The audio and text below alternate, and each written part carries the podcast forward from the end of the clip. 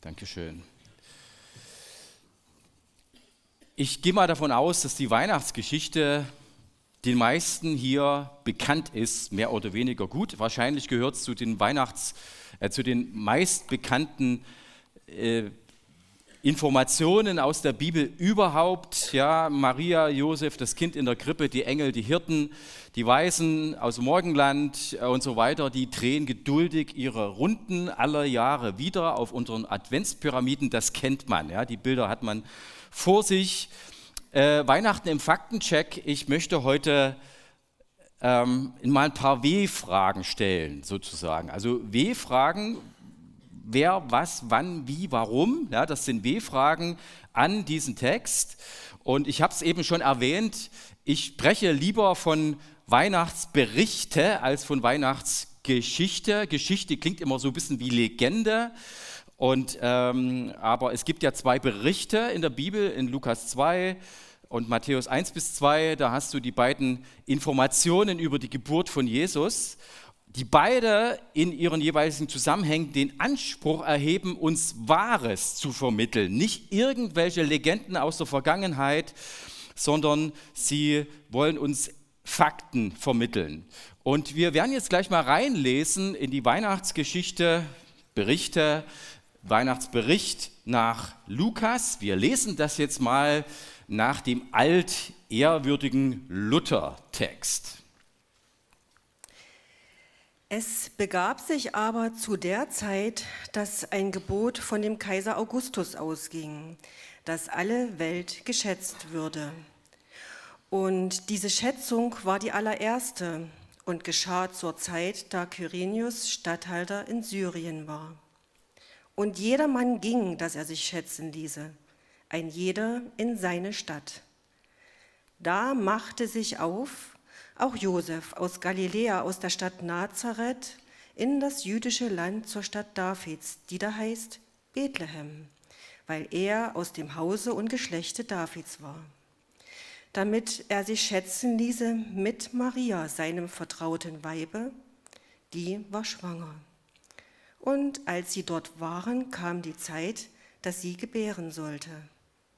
Und sie gebar ihren ersten Sohn und wickelte ihn in Windeln und legte ihn in eine Krippe, denn sie hatten sonst keinen Raum in der Herberge.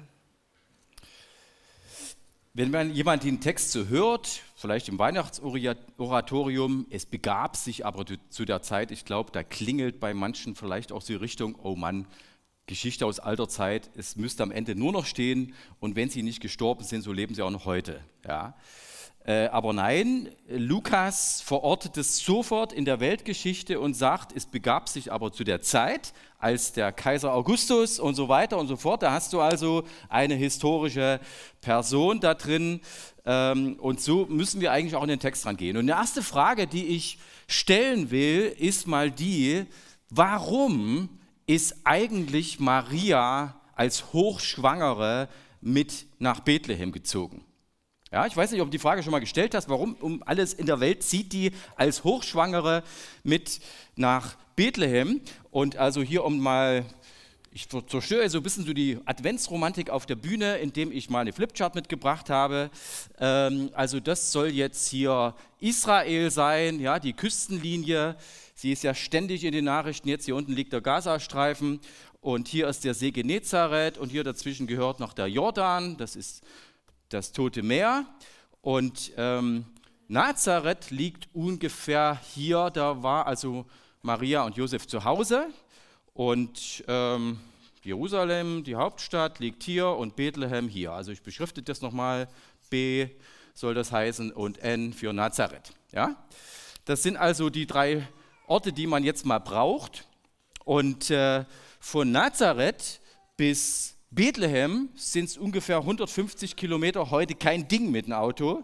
Aber wenn du zu Fuß laufen musst oder auf dem Esel, keine Ahnung, das sagt der Text nichts von, äh, ist für eine Hochschwangere auch nicht so lustig, 150 Kilometer, drei Wochen unterwegs zu sein, ob nun Esel oder zu Fuß, es ist spannend, im wahrsten Sinne des Wortes.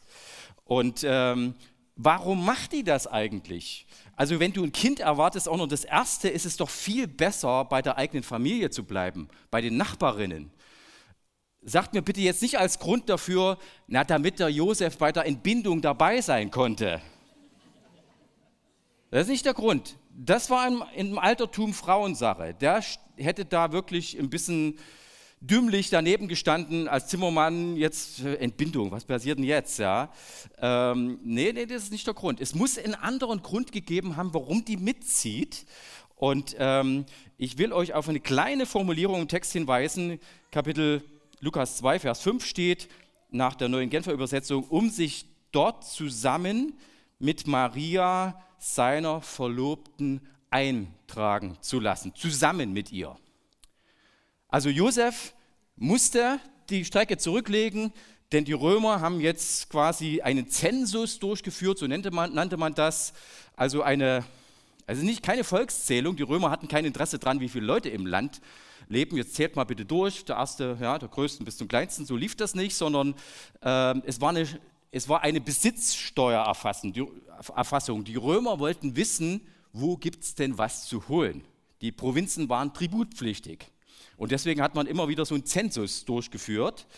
Und ähm, jetzt ist es so, der Josef muss nach Bethlehem ziehen, wenn er seine Grundstücke da unten nicht verlieren will. Ähm, und deswegen macht er das auch.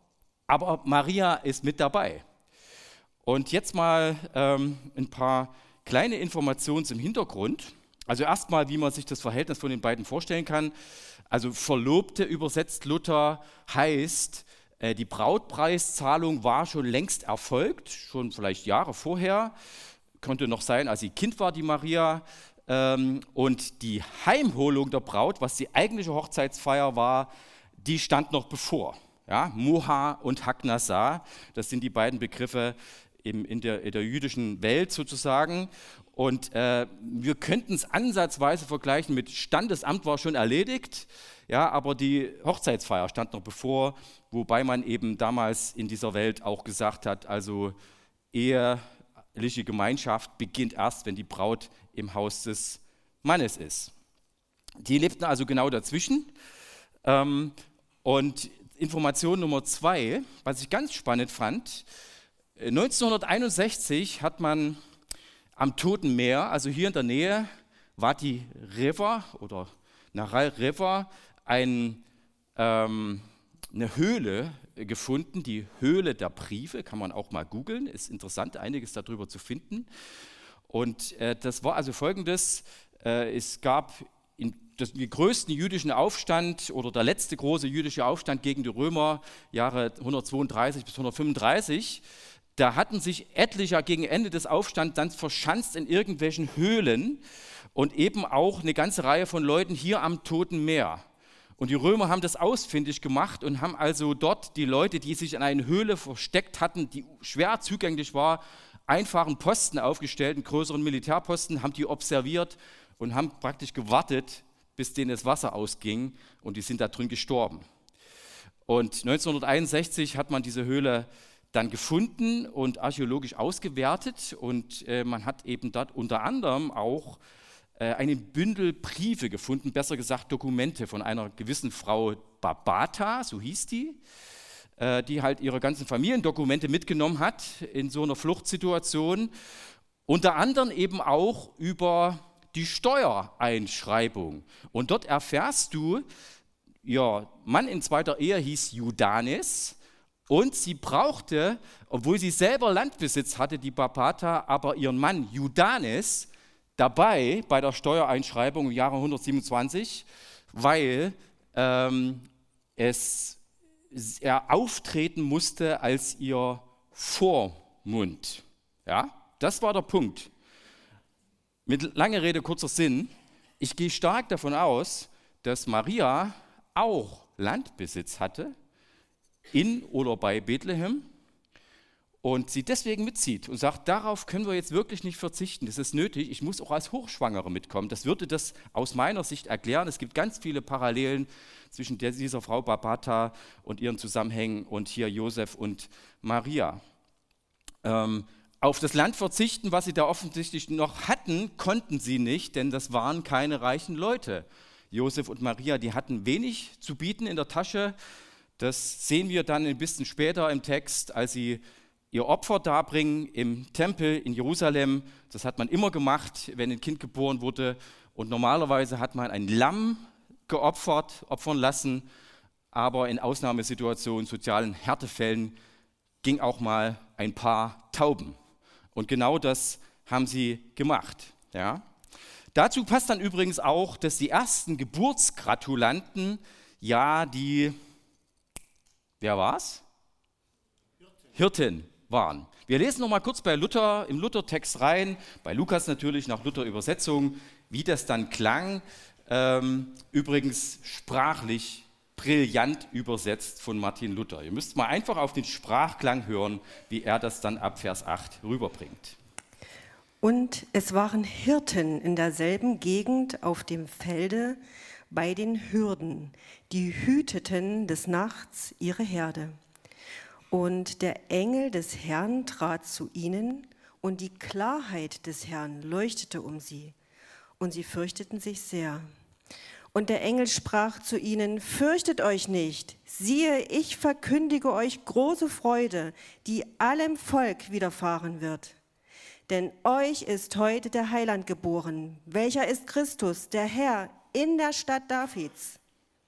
Und das habt zum Zeichen. Ihr werdet finden das Kind in Windeln gewickelt und in einer Krippe liegen.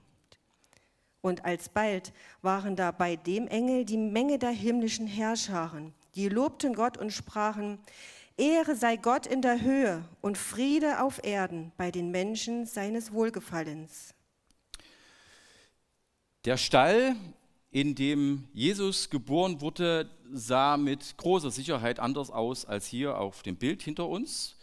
Es könnte übrigens der Stall ja gewesen sein von den Hirten, die dann eben kommen.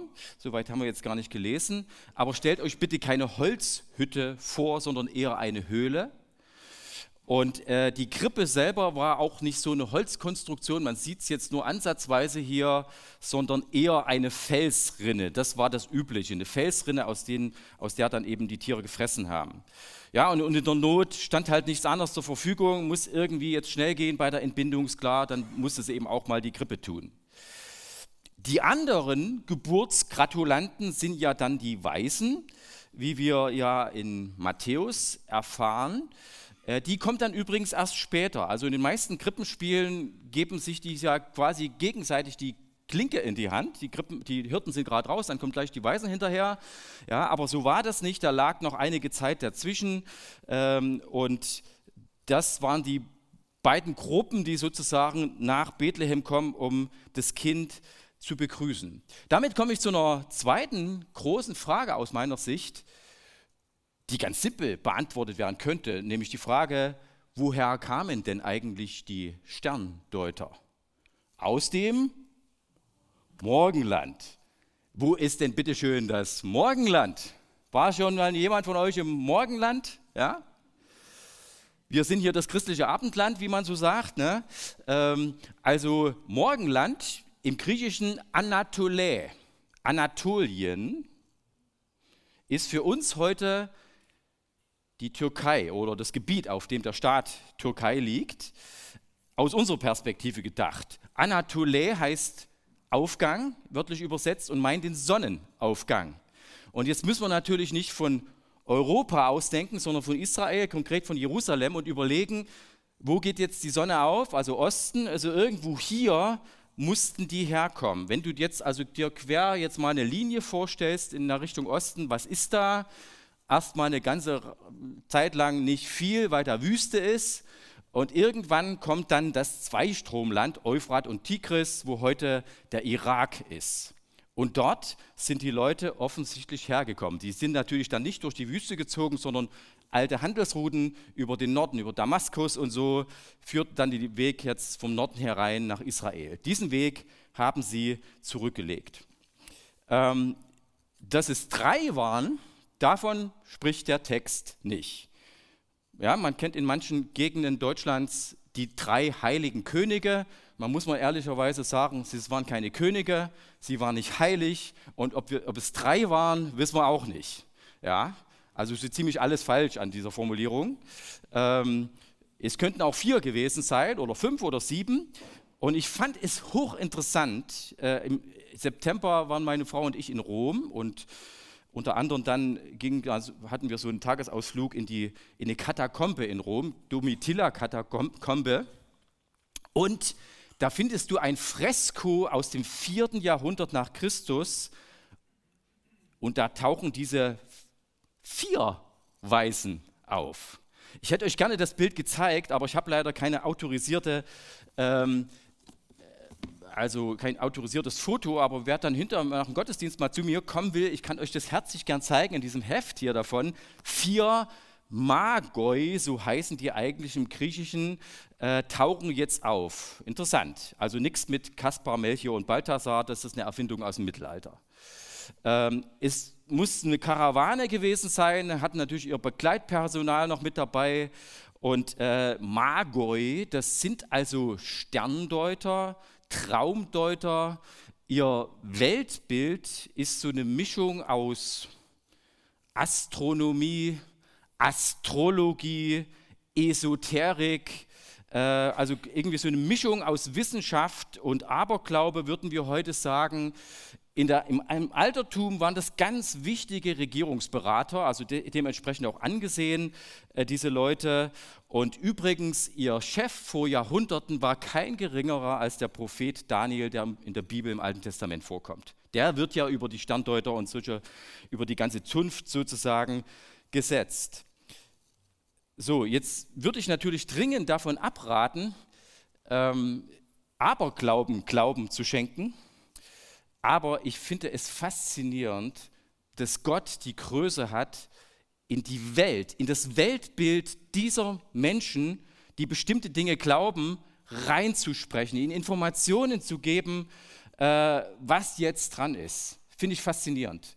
Ja, übrigens, erlebe ich das heute auch immer wieder. Es ist mir in den letzten Jahren immer wieder passiert, dass Menschen, die in der Esoterik drin waren, ganz tief plötzlich irgendwelche Informationen kriegen und sie ordnen das zu, sagen, das muss irgendwas sein, ich muss dem nachgehen und sie landen beim Evangelium von Jesus Christus.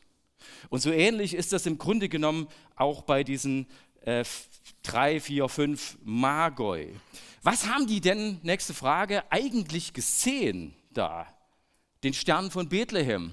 Ja, sagen wir, ähm, die Astronomie der Gegenwart ist da sehr, sehr skeptisch. Genau vor einer Woche im Deutschlandfunk Sternenzeit, ich war unterwegs von einer Dienstreise zurück, Sternenzeit kommt dann nachmittags, eigentlich ganz interessant, immer so ein paar Blick in die Welt der Astronomie. Und dort äh, wurde also behauptet, den Stern von Bethlehem habe es nie gegeben. Tja, das umgibt uns heute im aufgeklärten äh, Deutschland. Äh, jetzt bin ich Theologe und kein Astronom und will auch gar nicht so tun, als hätte ich wahnsinnig viel Ahnung davon, von den Sternen, aber möchte eine Sache zu bedenken geben.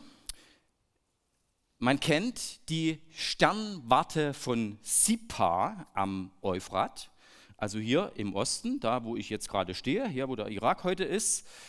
Und dort wurde ähm, im eine, eine Keilschrifttafel gefunden aus dem Jahre 8 vor Christus. Und auf dieser Keilschrifttafel taucht nicht weniger als fünfmal ein und dasselbe Geschehen auf, was da beschrieben wird, nämlich eine Begegnung des Planeten Jupiter mit dem Planeten Saturn im Sternbild der Fische. Eine Konjunktion nennt man das dann. Und äh, Johannes Kepler hat im Jahr 1606 dieses, diese Konjunktion berechnet auf das Jahr 7 vor Christus. Und ähm, Jupiter war der Stern des Weltherrschers. Saturn, der Planet, oder der Planet des Weltherrschers, müsste man eigentlich sagen, ähm, Saturn, der Planet des Gebietes, das die Römer Palästina nannten, also Israel. Kombination Weltherrscher, Israel, ja, also da ist irgend was passiert, da ist ein Herrscher geboren und das ist doch eine Reise für so Leute wie diese Magoi doch wert. Das könnte man doch durchaus nachvollziehen. Ja. Da ist die nächste Frage dann, wann ist denn Jesus eigentlich geboren? Und jetzt eine komische Information möglicherweise für euch. Jesus äh, muss vor Christus geboren sein. Es geht eigentlich gar nicht anders. Ja? Also, dass wir von dem Jahr Null ausgehen, also sagt es vor Christi Geburt oder danach äh, und, und, sagen können vor oder nach unserer Zeitrechnung, das geht auf einen eklatanten Rechenfehler auf, eines Mönches im 6. Jahrhundert zurück. Der hat sich einfach verrechnet, kann ja mal passieren. Ja? Und ähm, wir wissen aus Matthäus 1, dass die Sterndeuter nach Jerusalem ziehen, wo sie dann eben eine Audienz bei dem König haben, Herodes dem Großen. Eigentlich müsste man sagen Herodes dem Grausamen, denn das war er auch, aber er war auch insofern groß, als er als großer Bauherr in die Geschichte eingegangen ist. Also wer heute nach Israel kommt, und ich hoffe, wir kommen auch wieder in besseren Zeiten nach Israel, außer im Krieg, ähm, dann findest du überall im Land verteilt Relikte seiner Bautätigkeit, inklusive der Grundmauern des Jerusalemer Tempels, der Klagemauer. Das geht auch auf Herodes den Großen zurück. Und Herodes der Große war ein Edomiter, also Nachfahre von Esau, den wir im Alten Testament finden. Und äh, aufgrund der Wirren der Geschichte zwischen den Testamenten ist er dann auf den Königsthron geraten und er ist im Jahre 4 vor Christus nachweislich gestorben. Vier vor Christus. Wir wissen, ähm, dass Jesus vorher geboren worden sein muss. Ja, also die Weißen, die dann bei dem Herodes anlanden im Königshof, die stellen ja die Frage, ja, wo ist denn jetzt hier eigentlich der, der Herrscher, der geboren wurde? Ja, und dann ist er sofort alarmiert, der König, und sagt, oh Mann, jetzt, jetzt geht mir es an, an den Kragen, er immer hoch misstrauisch, das war er übrigens auch als Person, das ist auch klar aus den ganzen Quellen. Ähm, und dann stellt er den, der Elite der Schriftgelehrsamkeit, die er beigerufen hat, also die hohen Priester und die Schriftgelehrten müssen antreten, dann kriegen, kriegen sie eine Bibelfrage gestellt, wo wird denn eigentlich der König der Juden geboren? Ja? Und dann lautet die Antwort völlig korrekt, in Bethlehem. Ja, Micha Kapitel 5 steht das, das haben die sofort drauf. Jetzt denke ich auch wieder so ein bisschen als Theologe über so eine Aussage nach und sage, meine Güte, in welchen Diensten kann Theologie stehen? Oder was kann, welcher Unterschied kann bestehen zwischen Kopfwissen, es ist absolut richtig, was die Leute sagen, aber sie stehen in verheerenden Diensten, hochdestruktiv, was sie gerade machen. Wir unterstellen mal den Schriftgelehrten, sie wussten nicht, was der Herodes vorhatte. Ja, aber man kann eben auch auf der falschen Seite stehen, obwohl man viel weiß äh, aus der Bibel. Das geht. Das geht auch innerhalb einer Gemeinde. Herodes, Herodes der Grausame, so nenne ich ihn jetzt mal, wird ja dann von den Weißen hintergangen. Eigentlich sollen die wieder zurückkehren über Jerusalem. Ja, also wenn sie hier sind, hier sind sie jetzt, äh, guckt mal nach Bethlehem, da muss der ähm, Retter geboren sein. Jetzt schaut mal nach dem Kind und später komme ich dann auch nochmal nach. Äh, ich will ihm auch nochmal huldigen, wie es da heißt. Und die Weißen kriegen dann eine Weisung im Traum. Gott spricht interessanterweise durch sie, äh, durch Träume oder durch einen Traum jetzt zu ihnen und die nehmen das natürlich sofort auf und sagen, okay, der Weg führt jetzt nicht mehr über Jerusalem, sondern wir gehen auf anderen Weg hier zurück. Und ähm, das rettet dem Kind das Leben, ähm, weil jetzt Josef und Maria genug Zeit haben, eben auch durch den Traum äh, die Information erhalten, dass sie ausweichen können nach Ägypten. Wenn man jetzt sich mal die ganzen Weihnachtsberichte, die Informationen, die wir zusammen haben, anschaut äh, und mal die Frage stellt, wie spricht Gott denn zu Menschen, die da drin vorkommen, die Hauptakteure? Wie spricht er in ihr Leben rein? Dann finde ich das faszinierend, sagen zu können, Gott ist da sehr kreativ. Er hat eine Art und Weise, dass aber jeder und jede Person, die da drin vorkommt, jeder, jeder, muss man ja sagen, weil Maria dazu gehört, äh, sofort kapiert, diese Information ist wichtig dem muss ich nachgehen. Ja, also die Astrologen sehen etwas am Sternenhimmel und gehen einem Traum nach oder, oder folgen einem Traum. Es taucht es tauchen Engel auf bei den Hirten und bei der Maria. Und bitte keine Weihnachtsengel vorstellen mit irgendwelchen flatternden Flügeln, ja, die so gedrechselt sind und so harmlos mit so ein bisschen naja, ihr wisst schon, wie die aussehen, ja. Äh, nein, wenn Gott seine Boten losschickt, dann sind das machtvolle Figuren, machtvolle Personen, die da auftauchen. Und jeder, der ihnen begegnet, weiß, oh Mann, hier passiert jetzt gerade was. Hier ist jetzt gerade was Wichtiges, das muss ich ernst nehmen. Josef hat zwei Träume, zwei entscheidende. Ja, also Gott hat tausend Wege, ins Leben von Menschen zu sprechen. Er hat auch für dich tausend Wege, dir in dein Leben reinzusprechen. Entscheidend ist, dass wir hören. Und diese Menschen, die hier da beteiligt waren in der Weihnachtsgeschichte, im Weihnachtsbericht, die haben gehört, Gott sei Dank.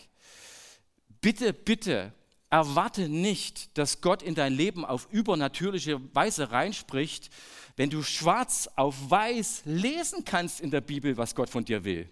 Ja, dann solltest du nicht nach Zeichen vom Himmel fragen, sondern frag einfach nach, das, nach dem, was da drin steht.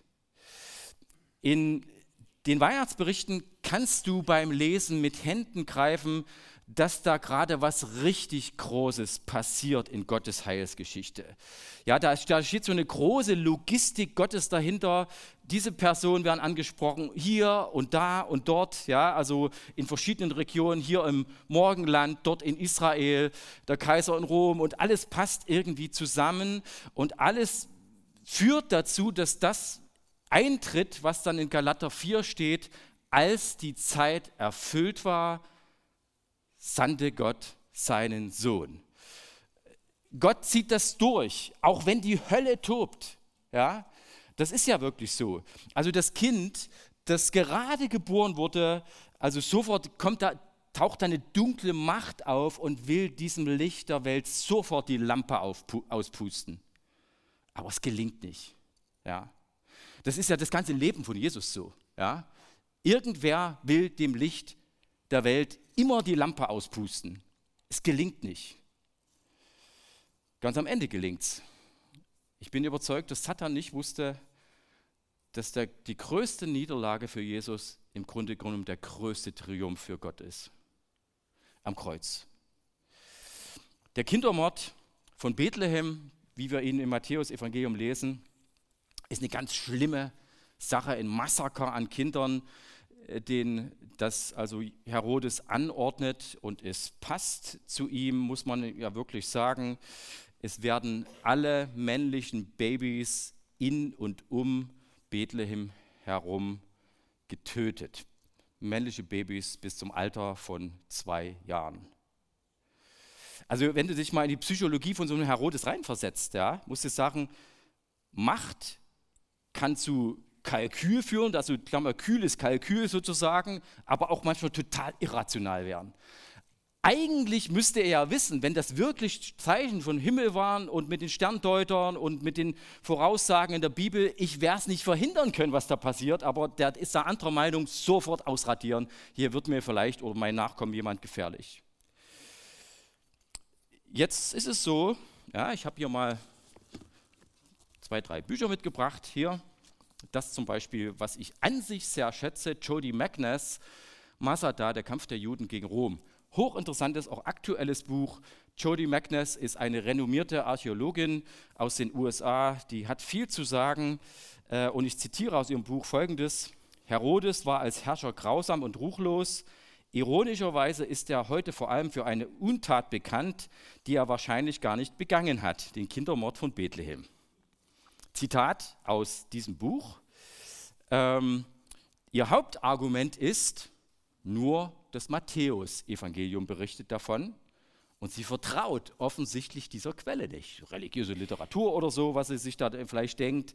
Sie vertraut dieser Quelle nicht und sagt, wenn sowas stattgefunden hätte, dann würde Flavius Josephus, das war so der Kronzeuge dieser Zeit, was da drin in, seinem in seinen Büchern stehen haben. Ähm, wer historisch denken kann, wird wahrscheinlich schnell nachvollziehen, das ist argumentativ ein ganz, ganz dünnes Eis.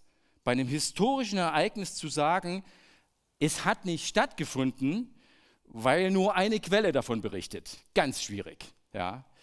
Ähm, und Herodes war ein grausamer Mensch, das ist verbürgt aus den Quellen, aus vielen Quellen. Äh, dass dem die Tat zuzutrauen war, steht außer Frage. Kaiser Augustus soll über ihn gesagt haben, es ist besser, Herodes Schwein zu sein, als einer seiner Söhne. Er hat also mehrere Familienmitglieder umbringen lassen, um seine eigene Macht zu sichern. So ein Typ war das. Und äh, sorry, dass ich jetzt an dieser Stelle nochmal eine etwas makabere Rechnung aufmache. Wie viele Kinder werden das wohl gewesen sein hier in Bethlehem? Jungs, die geboren wurden, eins bis, von 0 bis 2 Jahren. Ganz kleines Nest, Bethlehem, waren es vielleicht 10 Kinder, waren es 12. So in der Größenordnung kann man sich das vorstellen. Zum Vergleich mal einfach mal noch eine andere Information. Erstes Jahrhundert nach Christus, also diese Zeit, über die wir hier gerade reden, oder so ungefähr die Zeit, da hat man in Aschkelon, nördlich vom Gazastreifen, viele von euch werden heute wissen, wo die Stadt liegt, weil sie immer wieder in den Nachrichten kam, ist ja angegriffen worden, ja, über Raketen und so. Ähm, dort hat man ein Haus gefunden, ein großes Haus, und hat im Keller dieses Hauses aus dem ersten Jahrhundert 200 Skelette gefunden. Ähm, die meisten wenige Monate alt und die meisten von ihnen männlich. Keine Quelle berichtet davon. Mit anderen Worten, es haben in dieser Zeit Grausamkeiten viel größeren Ausmaßes stattgefunden, ohne dass irgendeine Quelle der damaligen Zeit Notiz davon nimmt. Versteht ihr? Deswegen ist die Behauptung, die da hier getroffen wird, Nonsens. Ja? Also es fanden solche Grausamkeiten leider statt. Gott sorgt dafür, dass Jesus, dieses Kind, dem Massaker entgeht, indem die Eltern, ja, Josef war ja gar nicht der Vater, aber der Pflegevater sozusagen, ausweichen nach Ägypten und dort dem Massaker entgehen und dann erst wieder zurückkehren, als Herodes der Große gestorben ist. Ich stelle die letzte Frage und äh, die lautet, warum überhaupt dieser ganze große Aufwand? Also, ich meine, man hätte das ja auch einfacher machen können. Ja? Gott hätte das viel einfacher einfädeln können, sozusagen. Warum dieser ganze große Aufwand? Warum Jungfrauengeburt? Ja? Was ja heute wie damals für denkende Menschen eine Zumutung ist. Das muss man ja ehrlicherweise sagen. Also die Leute damals waren übrigens auch nicht dumm. Ja, sie hatten weniger Informationen als wir zur Verfügung, aber dass ein Kind nicht durch Windbestäubung entsteht, das wussten die damals auch. Ja? Und ähm, jetzt stellt euch nur mal die Szene vor, Maria sagt ihrem Josef übrigens, ich bin schwanger äh, durch den Heiligen Geist. Hallo? Alles klar? Ja, das musst du dir mal vorstellen. Ja, also das ist ja von vornherein angreifbar. Und ähm, die Antwort, warum Gott einen solchen Weg wählt, wie er ihn gewählt hat, ist, ähm, Jesus hat eine menschliche Mutter, die ihn als Embryo im Bauch trägt, entbindet, in Windeln wickelt. Warum braucht man Windeln? Ich muss es euch nicht lange erklären. Ja. Ähm, aber Jesus hatte eben keinen menschlichen Vater, äh, weil er nicht nur ganz Mensch, sondern auch ganz Gott ist. Das ist der Grund dafür. Versteht ihr, wenn Jesus nur ein Mensch gewesen wäre, ja, der so bei seiner Familie aufgewachsen ist und äh, so ein paar Jahre als Wanderprediger durchs Land gezogen und dann hat er eben die ein oder andere Rede äh, gehalten und hat sich ein bisschen zu krass mit den Regierenden angelegt ähm, und so weiter und deswegen war er dann schließlich nicht mehr tragbar und wurde dann ans Kreuz genagelt. Äh, dann wäre er doch nicht mehr als einer von vielen, die Jeshua hießen und ans Kreuz genagelt wurden. Da war Jesus nicht der Einzige, der Jesus, Jeshua hieß. Da gab es noch mehr, mit Sicherheit. Ja? Und für uns wäre er nicht mehr als ein Vorbild, ein guter Mensch, der mal die Bergpredigt gehalten hat, ein bisschen Ausnahmetalent und so weiter. Wenn du zurückgehst im Alten Testament, stellst du fest, Gott ist Brückenbauer. er baut, nachdem wir Menschen selber aufgrund unserer Sünde den Bruch mit Gott angezettelt haben, immer wieder Brücken zu uns Menschen auf. Er geht diesen Weg über Noah, äh, über Abraham und über andere sozusagen. Er versucht, die Brücke über den Fluss zu schaffen, weil wir das selber nicht als Menschen hinkriegen. Aber diese Brückenköpfe haben noch nicht den Erfolg, den sie haben sollen. Sie sind wichtig, sie haben ihre Bedeutung nicht verloren, aber sie haben nicht den durchschlagenden Erfolg in dem Sinne, dass Menschen über diese Brücke gehen könnten. Und dann sagt Gott, so sinngemäß könnte man das sagen, wenn es nicht anders geht, dann muss es eben mein eigener Sohn sein. Dann muss es eben mein eigener Sohn machen. Und dann zwängt sich der unendliche Gott in die Endlichkeit und in die Enge einer Gebärmutter. Der allwissende Gott zwängt sich in die Menschlichkeit. Der allmächtige Gott wird ohnmächtig und lässt sich windeln. Kurz zusammengefasst, Jesus ist der heruntergekommene Gott. Nur er baut diese Brücke über den Fluss, über die wir alle jetzt gehen können. Im Weihnachtsbericht nach Matthäus lesen wir ja, wie die Weißen aus dem Morgenland ihre Geschenke mitbringen. Und wenn ihr zu Hause eine Adventspyramide habt, dann wisst ihr, die stehen meistens so da. Gold, Weihrauch und Myrrhe. Ja. Das haben sie in ihren Händen äh, und versuchen das dann eben abzuladen. Auf der Adventspyramide schaffen sie das nicht, weil sie eben immer da festgeklebt sind. Ja, die müssen dann immer die, diese Haltung halten, auch nicht so einfach. Ja. Äh, Gold, Weihrauch und Myrrhe. Ich könnte mir gut vorstellen, also ich halte es sogar für sehr unwahrscheinlich, auch wenn es die Bibel nicht überliefert, äh, dass Maria ihrem Sohn, der dann immer größer wurde, diese Geschichte oft erzählt hat. Weißt du, wer da nach Bethlehem gekommen ist, da waren die Hirten gleich dabei am Anfang, als du geboren wurdest. Und ein bisschen später äh, kam dann auch noch hier diese hohe Delegation aus Babylon bei, mir, bei uns an. Und sie haben Gold, Weihrauch und Myrrhe mitgebracht. Ja? Weil die sich natürlich gesagt haben, wenn ein König geboren wird, dann muss man schon was Standesgemäßes dabei haben. Da kannst du jetzt nicht einfach irgendwie hier Wichtelgeschenke mitbringen, sondern das muss schon was Ordentliches sein. Ja? Gold, Weihrauch und Myrrhe, das hat man halt gemacht. Und Jesus könnte vielleicht gesagt haben, ja, das ist aber nett von denen, dass die das gemacht haben. Aber eigentlich bin ich nicht auf die Welt gekommen, um Geschenke zu kriegen, sondern ich bin auf die Welt gekommen, um selber zu schenken.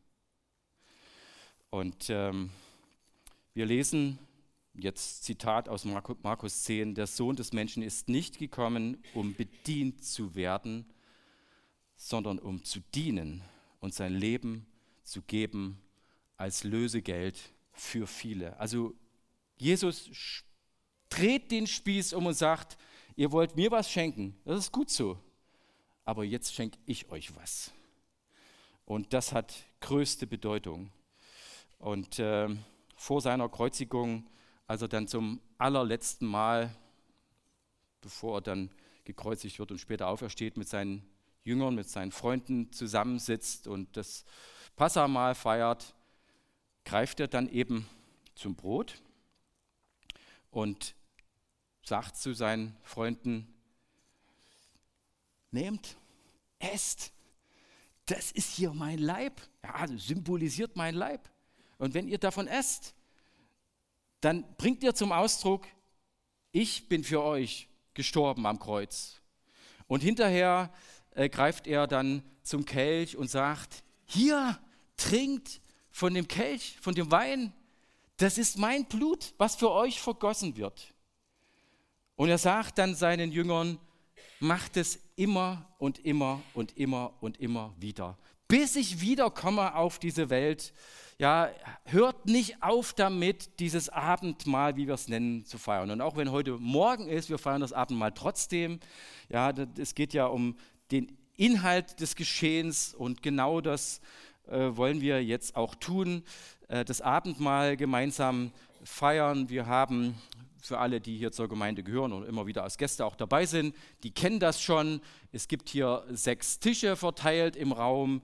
Man kann jetzt also gleich in dieser Zeit, die folgt, nachdem ich gebetet habe, dann einfach nach vorn oder nach hinten gehen, je nachdem, was bei euch in der Nähe ist, sich gern so ein, ähm, den, so ein Stückchen Brot da äh, mitnehmen äh, an einem Platz oder auch da stehen bleiben, danach eben dann so ein kleines Gläschen mit dem Bewusstsein und auch mit dem Dank im Herzen, danke Jesus, dass du auf diese Welt gekommen bist, danke, dass du für mich gestorben bist, nicht nur geboren, sondern auch gestorben.